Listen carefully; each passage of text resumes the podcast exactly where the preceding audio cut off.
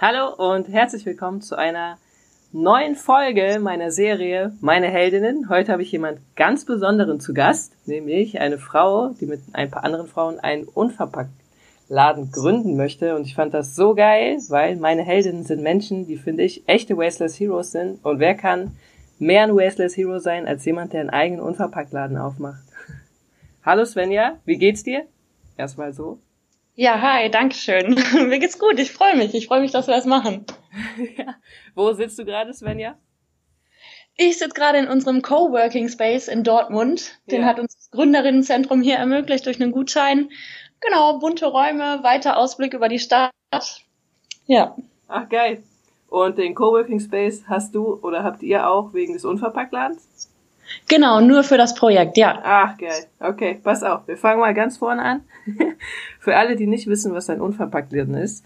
Das ist ein Geschäft, in dem ihr eure Lebensmittel unverpackt kaufen könnt. Da hängen so Säulen an den Wänden mit Reis und Linsen drin. Da gibt's manchmal Kuchen und Käse und viele andere Sachen. Und ihr könnt mit euren eigenen Dosenbeuteln da hingehen und euch Sachen einpacken. Die werden an der Kasse gewogen und dann bezahlt ihr.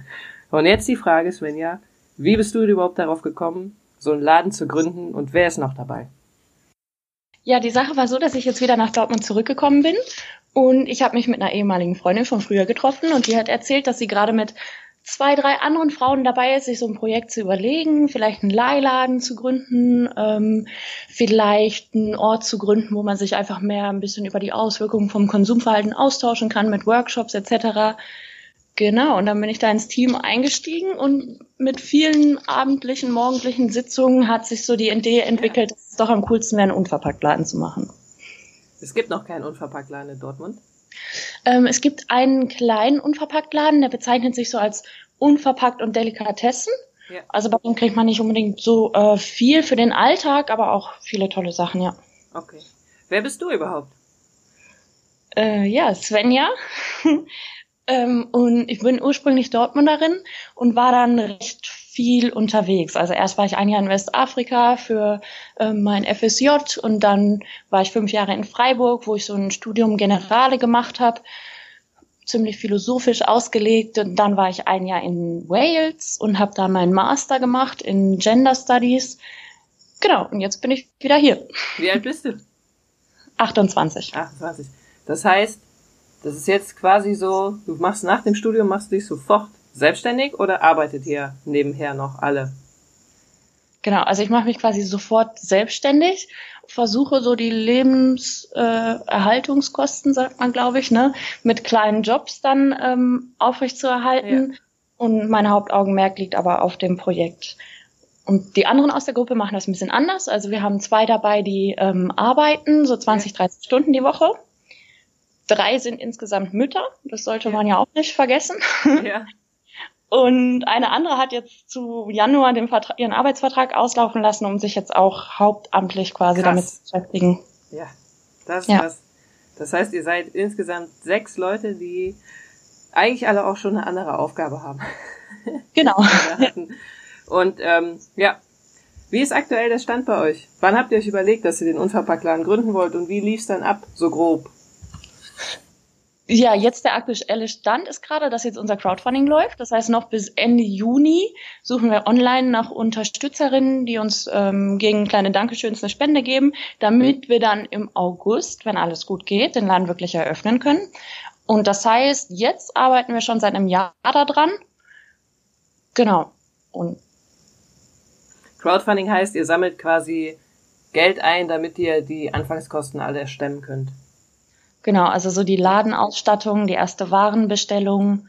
Wir, wir kaufen so viel wie möglich ähm, Secondhand, damit es auch wieder mit dem Konzept der Nachhaltigkeit übereinstimmt. Ja. Aber trotzdem ist es dann immer eine gewisse Summe, die man braucht, ja. Ja, klar.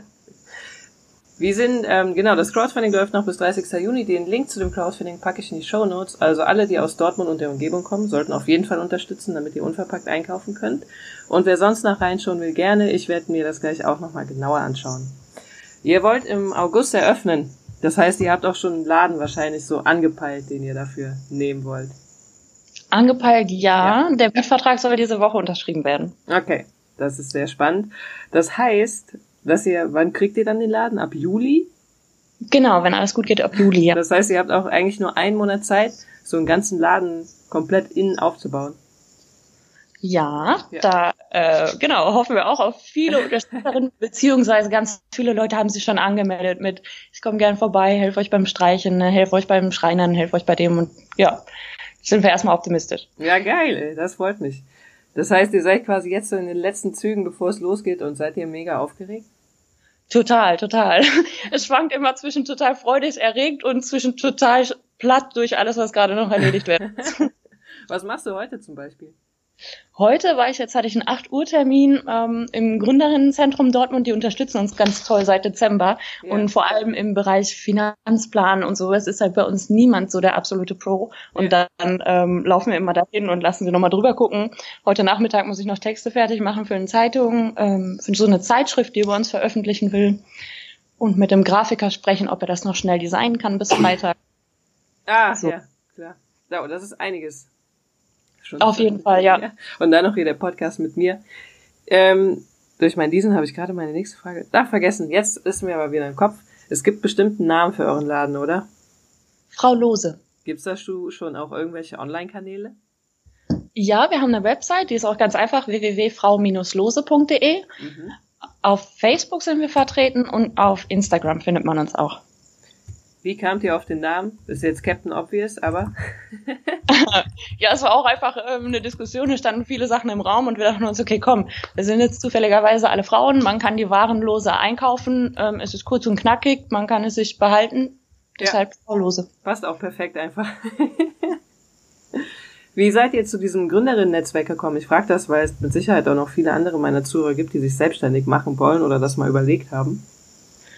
Ja, das war tatsächlich durch deren Online-Angebot. Bin ich mal drauf gestoßen, dass die hatten jetzt im Dezember so irgendwie ein ganzes Wochenende Social Startup Days, nennen die. Ja das, wo man nochmal so eine Einführung bekommt in alles, was man so für Social Entrepreneurship wissen muss, wie man so ein Projekt aufbaut. Genau, dann war ich da und habe die äh, Frauen, die das organisieren, kennengelernt. Die sind irgendwie sehr äh, nett und positiv und so hat sich das dann ergeben, dass man den Kontakt halt hält, weil die auch immer wieder so Veranstaltungen organisieren, wo man dann andere äh, Gründerinnen aus der Region trifft.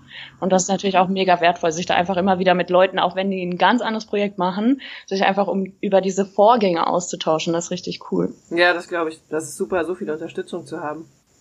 Ja. Ja, gerade was Finan gerade eigentlich was alles angeht, was man vorher nicht äh, kannte, das ist immer sehr wertvoll. Also genau. es lohnt sich einfach auch mal, bevor man sich überlegt, was zu gründen, wirklich mal sich zu vernetzen und zu schauen, wen gibt's überhaupt.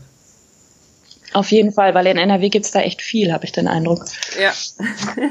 auch für alle, die momentan keinen Job haben, es gibt auch so eine Förderung sogar vom Arbeitsamt, um sich selbstständig zu machen. Genau.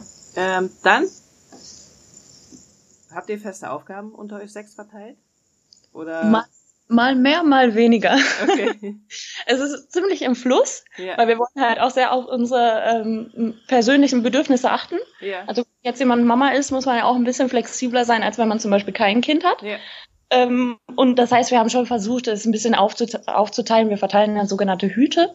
Ja. Aber wenn jemand dann merkt, okay, es geht jetzt gerade nicht, dann geben wir es wieder ab. Oder manchmal kommen ja auch neue Aufgaben einfach dazu, wo wir dann wieder neu organisieren. Ja. Mit was organisiert ihr euch? Habt ihr ein Tool dafür? Nicht Trello. wirklich. Du? hast gerade schon so geguckt nach dem Motto, äh, nein. ja, nee, wir haben ein Pad, äh, okay. worüber wir ganz viel laufen lassen und ja. sonst kommunizieren wir einfach über äh, Telegram und E-Mail. Okay. Ja. Ja, ich stelle mir das halt echt herausfordernd vor, mit sechs Leuten, die auch wirklich zeitlich an andere Sache gebunden sind. Das finde ich super spannend, dass das so gut klappt, finde ich, habe ich echt Respekt vor. Weil ich kenne es ganz anders und ich finde es richtig geil, dass es funktioniert. Ja, sind wir auch alle super, super glücklich drüber. Wir haben auch den Eindruck, dass es da viel ausmacht, dass wir von Anfang an gesagt haben, okay, es ist wirklich wichtig, dass wir immer auf die Bedürfnisse gucken. Ja da dann auch Raum für geben, auch wenn es jetzt gerade für das praktische Ziel eben eher ungünstig ist, dass wir halt mehr Wert darauf legen, zu sagen, okay, es muss sich hier jeder wohlfühlen können. Ja. Es dürfen sich gerne auch Leute einbringen, die nur eine Stunde in der Woche Zeit haben. Auch cool, dann haben sie eine Stunde in der Woche Zeit. Ja. Und äh, wir versuchen halt auch so hierarchiearm wie möglich zu arbeiten. Ja. Das klang vielleicht gerade auch schon bei der Aufgabenverteilung ein bisschen raus. Das ist natürlich organisatorischer Mehraufwand. Ja, das aber wir sind auch alle super glücklich, dass jetzt nach dem ganzen Jahr doch noch niemand ähm, das Team verlassen hat. Ja. ja. Und es ist ja super tough, gerade so das erste Jahr, die ganze Vorbereitung, alle neuen Herausforderungen, alles, was man nicht weiß und sowas. Ziemlich cool, ey. Freut mich. Was war denn so eure größte Herausforderung, wenn wir gerade schon dabei sind? Gab es überhaupt schon eine oder?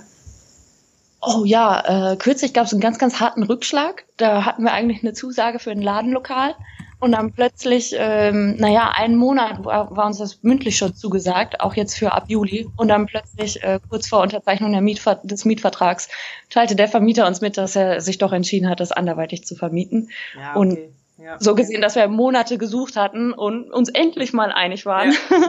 Was einfach für die Motivation nochmal ein ähm, schwerer Schlag, ja. Ja, das glaube ich. Aber gut, auch das habt ihr gemeistert. Wahrscheinlich, weil, wie du eben schon gesagt hast, euer wichtigster Punkt ist, dass ihr wirklich Rücksicht aufeinander nehmt, auf die Bedürfnisse und dass ihr euch echt gut organisiert. Ja, ja, ja und jetzt haben wir auch schon wieder was Neues Deshalb. in Augen. Insofern ja. gelaufen. Ging ja schnell. Ja. Was ist so das Coolste bei eurer Zusammenarbeit? Oder in, insgesamt bei dem ganzen Projekt? Kann auch mehrere Sachen sein. Ja, ich denke, also das, das, was mich wirklich am meisten umgehauen hat am Anfang, ist, als wir im Oktober das erste Mal mit ein, einem unserer Workshops auf der Messe im Depot waren, der sogenannten Trash Up. Yeah. Das war unser Kick-Off. Da hatten wir dann einen kleinen Stand, wo wir angeboten haben, dass Leute sich Deo und Waschmittel und Zahnpasta selber machen können. Yeah. Und das Feedback war äh, total überwältigend. Also ich glaube, damit hätte niemand von uns gerechnet, dass äh, sowohl Leute ab 60 aufwärts haben sich total gefreut. Ich glaube, ähm, ich kann mit Recht sagen, dass wir der meistbesuchte Stand waren. Ja, geil. Ey. Und äh, ja, irgendwie jüngere Leute, so 16, 18 kamen an, das ist ja super cool, da würden ja. sie sich gerade auch viel mit beschäftigen. Die älteren Leute meinten dann, ah ja, das ist ja toll, früher gab's das auch, schön, dass das wiederkommt. Und das war ja so einer der coolsten Sachen. Und das zieht sich konstant. Also immer wieder, wenn wir Leuten davon erzählen, kriegen wir ein total positives Feedback. Ein Anwalt, der uns dann umsonst Arbeitsverträge äh, zur Verfügung stellt, der Steuerberater, der sagt, okay, ich mache ja. jetzt erst umsonst. Also einfach dieses, dieser äh, gemeinschaftliche Aspekt, dass man merkt, okay, es ist wirklich ein Gemeinschaftsprojekt. Wir machen das jetzt hier nicht, wir machen das ja nicht äh, nur für uns natürlich, ja. ne, sondern, und man merkt halt, dass auch viele Leute Bock haben und sagen, ja komm, ich mache auch mit in was für einer Art und Weise auch immer. Ja, das ist echt schön.